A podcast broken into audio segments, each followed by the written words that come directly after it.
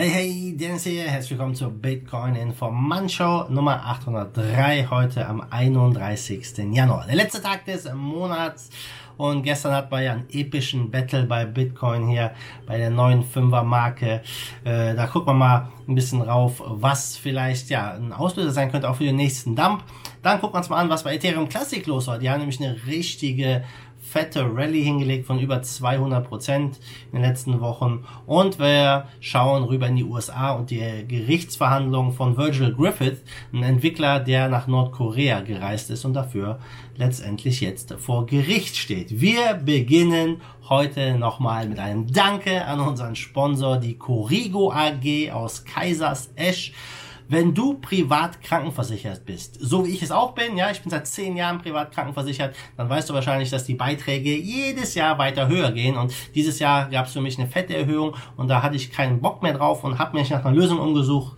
Äh, und ja, die Corrigo AG hat meinen Vertrag geprüft und konnte jetzt mir ja letztendlich hier eine Ersparnis von knapp 40 Prozent monatlich ähm, ja, herausholen, das ohne Versicherungswechsel, ohne Gesundheitsprüfung, ohne Verlust der Altersrückstellung und so weiter und so fort. Das heißt, sehr cooler Service. Wenn deine Versicherung, deine private Krankenversicherung auch zu teuer ist, dann klick auf den Link in der Beschreibung und der Stefan König, der Rigo PKV-Experte, wird sich dann mit dir in Verbindung setzen und deinen Vertrag prüfen, ob auch da etwas rauszuholen ist.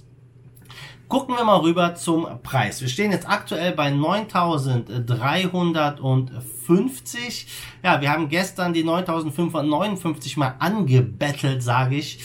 Und äh, ja, seitdem geht es runter. Also gestern haben die äh, Bullen es nicht geschafft, da durchzubrechen durch diese Resistance-Linie. Mal gucken, ob wir heute nochmal einen Angriff da sehen. Denn es ist eine heftige Widerstandslinie, keine Frage. Und ich glaube, wenn die durchbrochen wird, könnte es weiter hochgehen.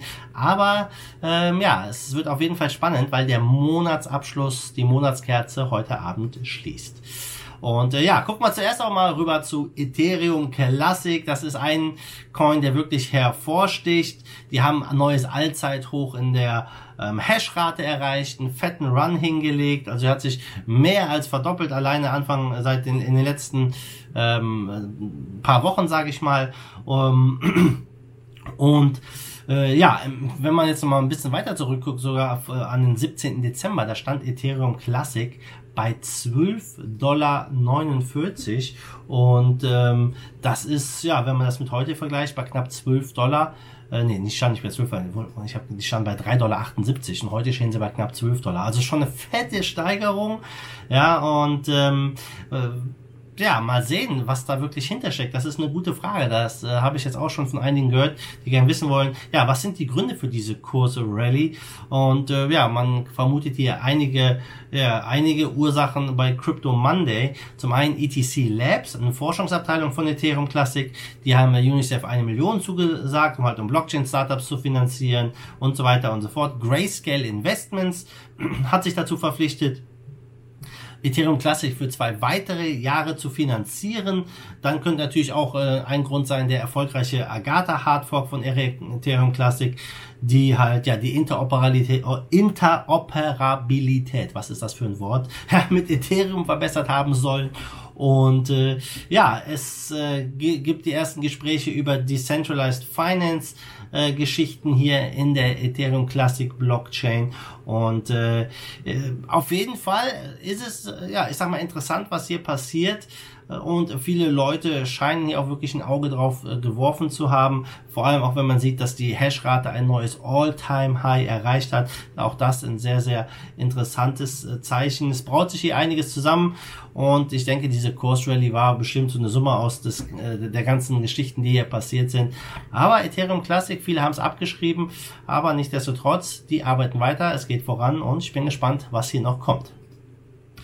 Ja, da müssen wir mal an den Bitcoin nochmal ran. Der Bitcoin hat ja gestern die 9500 knapp äh, durchbrochen, 9559. äh, aber jetzt geht's wieder ein bisschen runter und äh, ja, das ist, ich sag mal, eine ziemlich äh, interessante Linie, ein ziemlich heftiger Widerstand hier und äh, im Markt herrscht recht viel Optimismus. Ja, wenn man sich den Bitcoin Fear and Greed Index anguckt, der steht bei, ich glaube, 56, 57, also äh, bei gierig. Die Leute sind gierig gerade und oft äh, kommt da nachher natürlich dann auch ein kleiner äh, kleiner Dump, kann man mal sagen. Ja, die Frage ist halt, ähm, sehen wir das jetzt nochmal? Wird es nochmal einen Rücksetzer geben? Vielleicht sogar einen größeren oder nicht? Ähm, sehr schwer zu sagen. Ich sag mal, solange der Bitcoin heute über der 9000 250 schließt, ist das schon mal ein sehr bullisches Zeichen. Aber da sind wir nur ja 80, 120 Dollar von, nicht mal 100 Dollar von entfernt, ja. Stehen jetzt bei 9.337. Also es wird noch ein interessanter Tag heute. Aber ähm, viele gucken sich gerade den Open Interest an bei Bitmax. Ja, der liegt bei ungefähr einer Milliarde und ähm, der Open Interest, das ist der Betrag der ausstehenden, nicht abgewickelten Positionen hier beim Bitcoin. Und ein rascher Anstieg vom Open Interest wird typischerweise mit starker Volatilität, in Verbindung gebracht. Also meistens ist es so, wenn wir auf eine Milliarde Open Interest haben, dann gibt es viel Volatilität in beide Richtungen. Und äh, historisch gesehen war es nicht immer ein positiver Faktor. Ähm, oft ist es so gewesen, dass wir beim Open Interest von über eine Milliarde Dollar äh, ja, fette Ausverkäufe haben. Also viele Liquidation gab es dann im Anschluss. Und auch Jacob Canfield, ein prominenter äh, Analyst, hat sich darüber mal ein bisschen ausgelassen und ähm, ja, erwartet auch hier einiges an Bewegung. Auch er hat darauf hingewiesen, dass es halt zu viel Volatilität führt. Und ja, jetzt ist noch zu früh zu sagen, ob das äh, hier vielleicht ein Auslöser sein wird für einen nächsten Ausverkauf oder nicht. Auf jeden Fall ist heute ein sehr, sehr spannender Tag, um zu gucken, wie der, wie der Januar abschließt und ob wir hier jetzt wirklich nochmal einen Angriff ja, Richtung äh, 9,5 oder sogar Richtung 10k wagen oder nicht. So, dann gucken wir rüber in die USA. Virgil Griffith. Ich hatte schon ja mehrfach über ihn gesprochen in der Show. Er ist ein Ethereum Developer, der musste sich ja jetzt hier vor Gericht verantworten. Er muss sich noch vor Gericht verantworten, denn er hat äh, gegen Sanktionen verstoßen, indem er nach Nordkorea gereist ist auf die Kryptokonferenz dort im Jahr 2019 im April und äh, ja, das ist äh, etwas, was ziemlich hart bestraft werden könnte mit bis zu 20 Jahren Gefängnis. Und ja, jetzt geht es darum, das Ganze vor Gericht zu klären, was letztendlich passiert ist. Tatsache ist, er hat gegen diese Reise äh, dieses Reiseverbot verschlossen, das ist äh, verschl verschlossen, verstoßen. ja, das ist äh, undeniable, keine Frage.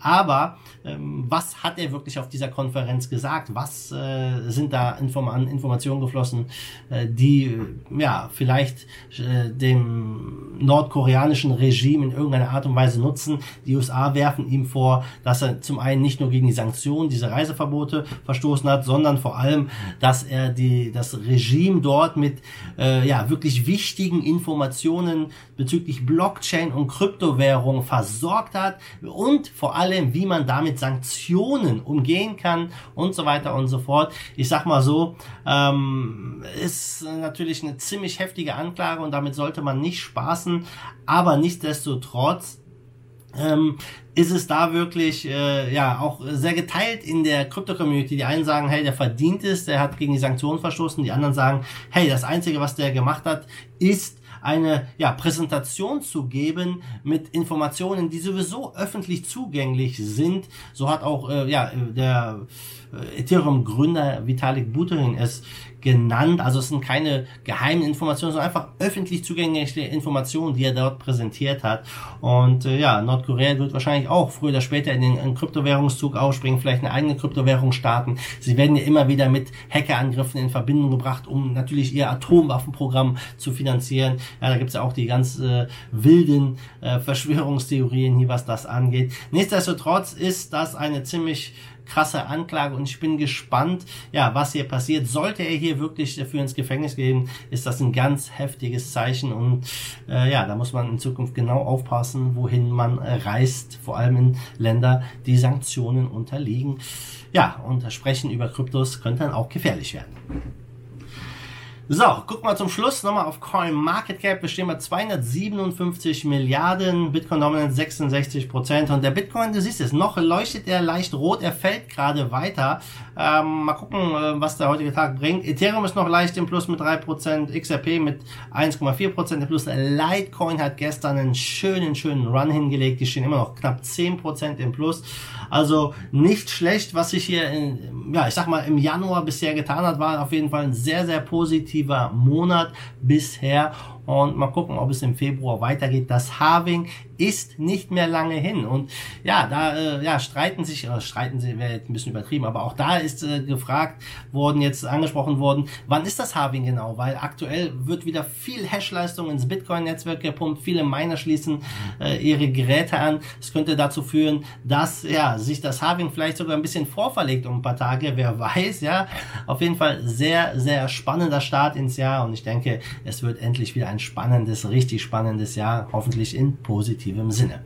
Also Leute, damit bin ich raus für heute. Äh, ja, schöne Woche, ging wieder schnell rum. Ich hoffe, es hat dir gefallen. Wenn ja, du weißt, was zu tun ist. Lass mir ein Like da, gib mir einen Thumbs up. Und abonniere auch den Channel, klick auf die Glocke, damit du auch keine Videos hier verpasst. Und dann wünsche ich dir an dieser Stelle ein wunderschönes Wochenende. Und am Wochenende, Leute, checkt auf jeden Fall mal ja meinen Steemit-Blog aus und äh, wartet auf Nachrichten oder haltet mal Telegram, meinen Telegram-Kanal in, in den Augen. Warum? Ich denke, wenn alles gut geht, kann ich am Montag ein Interview, Live-Interview mit John McAfee machen. Ich werde euch dazu nochmal informieren am Wochenende. Ja, also hier die Augen offen halten. Also Leute, macht Dude, wie immer, schwenkt, macht Dude, schwenkt der Hut. Let's fight the force of evil in Bitcoin and cryptocurrency we trust. Bam!